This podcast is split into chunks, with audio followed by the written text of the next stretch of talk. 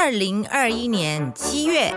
全世界 work from home 的时候，我的老板罗大佑大哥也跟着我们一起，每天在线上会议，天南地北的聊着聊着聊着聊着聊着。罗大佑安可曲歌的故事。我我先讲歌，我再讲西风的话好了。歌我是在一九七四年在大学啊中国医药学院二年级的时候写的一首歌。那写的时候那个歌词我非常不满意，因为这首歌是我写的第一首歌，顺利被发表出来。最早的歌词并不是这个版本的歌词，我就一直我不知道怎么写歌词，你知道吧？我不知道怎么写歌词，就觉得那歌词写的好烂。我现在都不好意思跟他大家讲说最早的歌词是什么。这样，那一直到啊，一九七七年那一年，我我们当时十八岁的时候，我搞合唱团那个鼓手叫王振华，打电话给我，就是有关闪亮的日子这这个事情哦，那个事情大家都都知道一点，反正就是因为那个导演刘维斌他太太写的剧本里面，最后那个刘文正死掉的时候，张艾嘉在刘文正的那个坟墓前面唱了一首歌，那个歌词其实里面已经放在那个原来的剧本里面，那。我那个时候写到最后一首歌，这首歌我不知道怎么 handle。那已经三年前的事，七七年到七四年嘛，突然之间就想到了最早写的那首那个歌的那个 melody，那我就把这个 melody 对进来这首歌，发现哎，它没有问题啊，一对上去发现它还蛮合的。我失去的时候，亲爱的，别为我唱悲伤的歌。这首歌其实徐志摩是在翻译诗啊，这是十六世纪一个英国女诗人叫做 Christina 写的一首诗。徐志摩是在一九三零年代把它翻成白话文，因为五四运动以后，白话文是一个很重要的事情。那话又说回来，回到一九七七年弄完了以后，后来给导演听，导演很喜欢这样哦，因为这个歌它是比较像民谣的歌，所以它很适合一把吉他来唱。那镜头一转哦，我们到二零二一年，我在想说，西风的话特点是它是很短的一首歌，那我们没有办法在一首很短的歌里面把它做太大的改变嘛？那我就想到说，哎，好像把西风的话跟那一首歌放在一起会很适合，因为西风的话是去年我会，他就讲西风带队小朋友唱的一首歌。去年我回来，今年又来看你们，那北方嘛。所以他们就想穿棉袄啦这些事情，然后又想，对哦，那那首歌哦，当我死去的时候，亲爱的，别为我唱悲伤的歌，我坟上不必插的蔷薇，也无需浓荫的柏树。一首是西风在讲话，一个是死人在讲话，那我就这两种东西把它堆在一起，好像也蛮也蛮适合的。那后来安竹去把那个啊编曲弄在一起，我们发现还真的蛮适合的。这样，那。要讲这么多东西的原因呢，是因为我想介绍一个作曲家，叫做黄志。黄志是一九零四年出生在上海，那他是留学到啊 Connecticut，Connecticut 州就是美国那个 Tri-State 三州区，所谓的三州就是东岸的康州、纽约西跟纽约州三州在一起。这样，那他毕业以后到耶鲁耶耶鲁大学去学那个理论作曲。这样，所以他应该是中华民国第一个受到西方正式音乐训练的作曲家。那黄志后来回到中国以后，就非常致力于音乐的教育。他几个学生都是很重要、很重要的现代二十世纪的作曲家。哦，从在大陆的贺绿汀啊、刘雪安、丁善德，还有丁善德是也是 classic music，还有还有很重要的。林晨喜，林林晨喜非常重要，因为林晨喜的作品非常多。这样，那我想讲这些的原因，是因为黄志他们这一代哦，等于是中文歌曲的先驱了。我们假如讲说上海的流行音乐是整个中文流行音乐开始的话，那黄志这一代的人哦，他们就是所有的中文歌曲现代化的烂商。他因为他更早，他一九零四年出生的，后来这些人像林森喜啦、黄有利啦，然后。贺绿汀，贺绿汀被认为是左派歌曲里面是最重要的一个早期的作曲家。假如大家听过一首歌叫做《天涯歌女》的话，你就知道说贺绿汀这个人有多重要。那黄志写的歌曲其实蛮多的，他在康州的时候，Connecticut 的时候就写过一个交响曲，他帮中国的现代写了一个第一首的教程曲，这个这个曲子叫做嗯怀旧，是找他的那个当初的最早的恋爱的一首交响曲，这是中国有史以来最早的一首交响曲。那我觉得黄志他算是一个呃量也算多的一个作曲家，歌曲里面我相信最重要的一首歌《国旗歌》是黄黄志写的。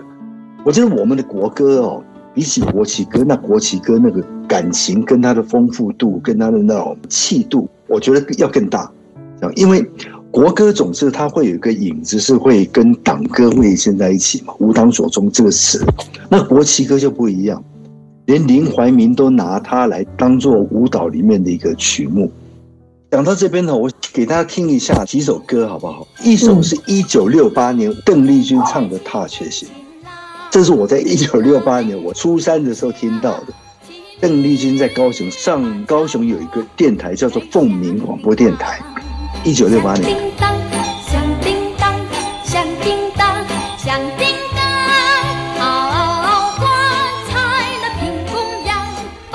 这首歌在中文的艺术歌曲里面的位置，我相信大家都应该还蛮清楚的哦。它是很重要很重要的一首艺术歌曲，儿童唱也可以。成人唱也可以。那另外一首歌是呃，花非花，那个听听看范以文唱白居易的诗《花非花》。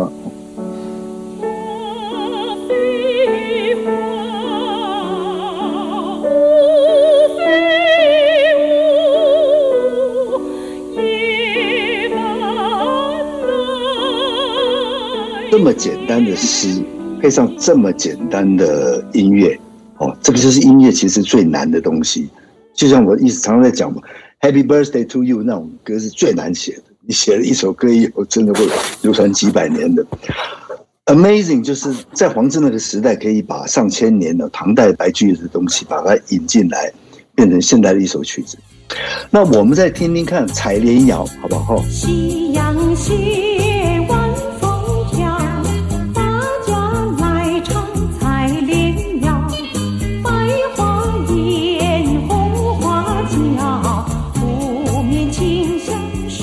这些歌曲都是在一九三零年代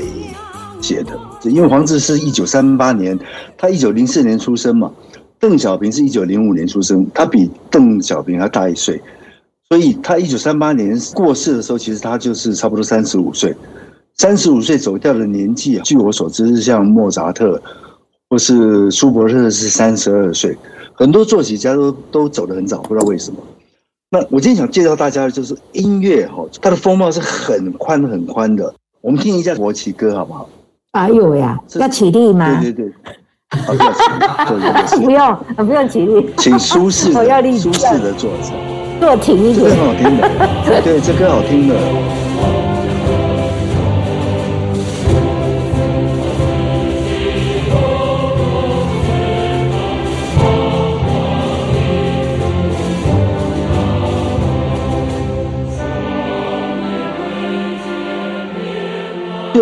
讲，王志是非常非常伟大的。哦，大家可以从那个刚刚这些歌曲那个多样性听得出来，这个人写的曲子有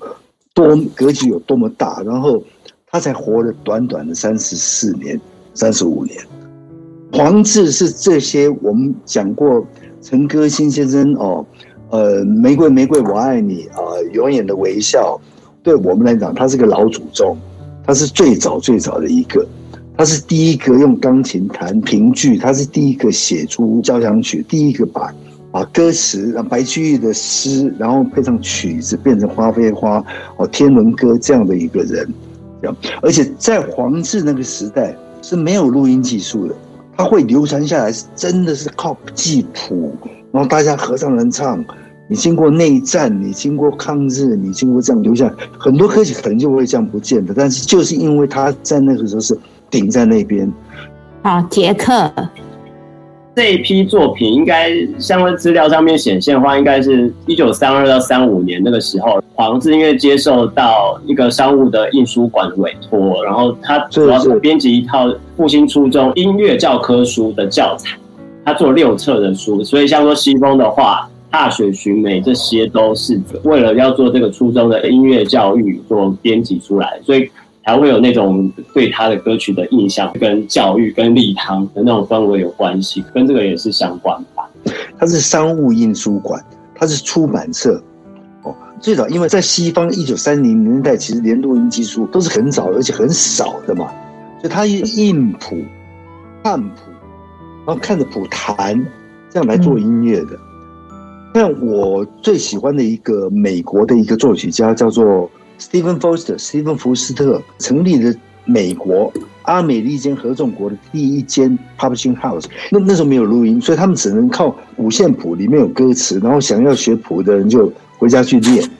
这样，在早期你说什么肖邦啦，什么孟德尔颂啦，舒曼啦，舒伯特，他们都是这样子的。有出版社来找他们，就是印谱。卖去给这些想学钢琴呐，或者是学这种奏鸣曲的人去练歌。早期是有这种东西。就在黄志，你看到了一九三零年代，还是商务印书馆，他并没有找到百代唱片公司来找他录这些歌曲，没有，他是商务印书馆。在那个年代，要能够这样是很不容易，很不容易的，因为他没有其他人可以遵循嘛，他找不到其他的 reference。我们现在可以听很多的歌，像这种年轻一代的摇滚乐手。可以听很多很多的歌曲去参考，可是黄志那个年代他是没有歌曲可以参考的。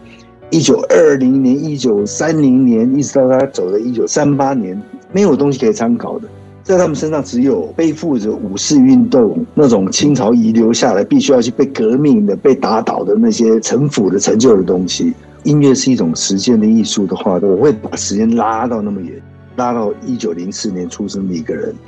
哦，他的伟大就是在这个地方。对啊，这个好像占了一个这张专辑里面的另外一个面貌。我们这个 cover version 希望把音乐的这种传承可以整个讲在一起，唱在一起。好的，呵，那